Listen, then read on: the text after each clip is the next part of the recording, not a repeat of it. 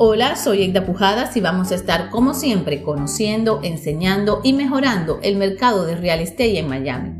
Hoy vamos a hablar sobre los aspectos que debes tomar en cuenta cuando estás evaluando una oferta para la compra de tu casa. Si estás vendiendo tu casa, el tema de hoy te interesa muchísimo. Se trata de cinco aspectos súper importantes, además del precio, que debes tomar en cuenta al evaluar una oferta para la compra de tu propiedad. Obviamente quieres conseguir el máximo valor a cambio de tu casa. Y aunque quizás creas que lo mejor es elegir la oferta más alta, el precio de oferta no es lo único que vale la pena considerar.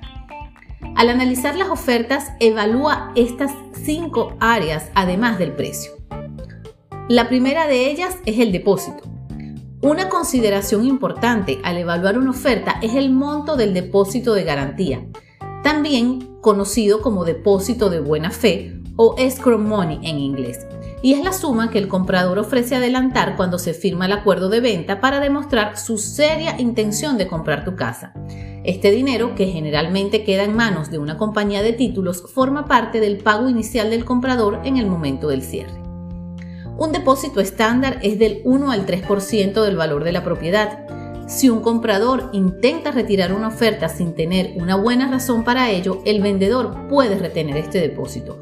Por lo tanto, cuanto mayor sea la cantidad de dinero, más firme será la oferta. Número 2. Aquí encontramos las contingencias. La mayoría de las ofertas incluyen condiciones y contingencias, es decir, cláusulas que deben cumplirse antes de que la transacción pueda realizarse o el comprador tiene derecho a retirarse del contrato sin perder su depósito. Los contratos con menos contingencias tienen más posibilidades de llegar al cierre. Las contingencias más comunes son la inspección, que le da derecho al comprador a una revisión estructural de la casa y a solicitar reparaciones o contribuciones monetarias por parte del vendedor.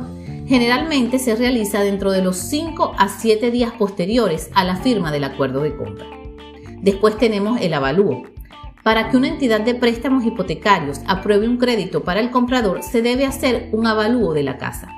La tasación verifica el valor de la propiedad y si ese monto no es igual o superior al precio de compra, el comprador podrá retirarse de la negociación sin perder su depósito, aunque el escenario más frecuente es que se llegue a una negociación entre ambas partes.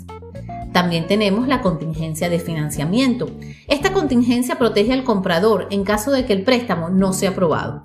Por lo tanto, antes de aceptar una oferta sujeta a financiamiento, el vendedor debe evaluar qué tipo de hipoteca está solicitando el comprador, cuál es la entidad que otorga el financiamiento y en cuánto tiempo debe ser aprobado. La oferta del comprador debe estar acompañada por una carta de preaprobación del préstamo, la cual indica que ya el financista ha realizado una evaluación previa de las capacidades crediticias y financieras del comprador. Luego tenemos la contingencia de título. Antes de aprobar una hipoteca, el prestamista necesita que sea comprobado que el título está limpio. Este trámite lo realiza la compañía de títulos que revisa cualquier posible gravamen registrado a nombre de la propiedad.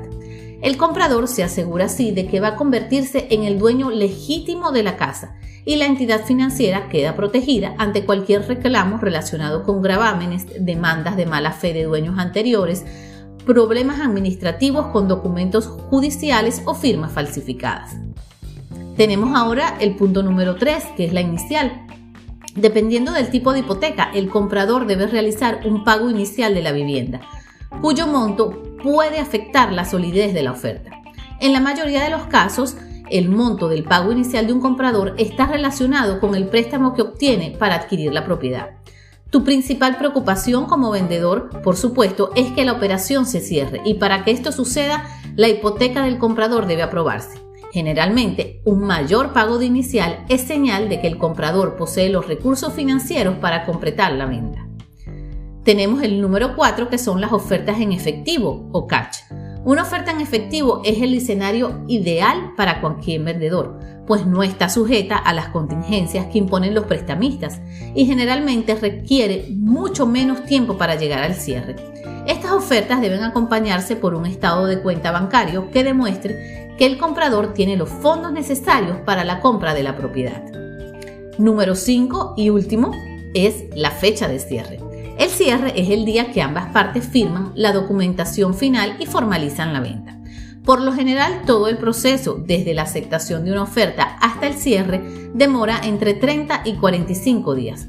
Obviamente, entre menos tiempo haya entre la firma de la oferta y el cierre, más pronto recibirá los fondos el vendedor. Ahora, dependiendo de las circunstancias, puede que te convenga hacer una contraoferta, pero ten en cuenta que cada operación variará según las condiciones particulares del mercado y de tu propiedad. Finalmente recuerda que una oferta se convierte en un contrato cuando es firmada y recibida por todas las partes.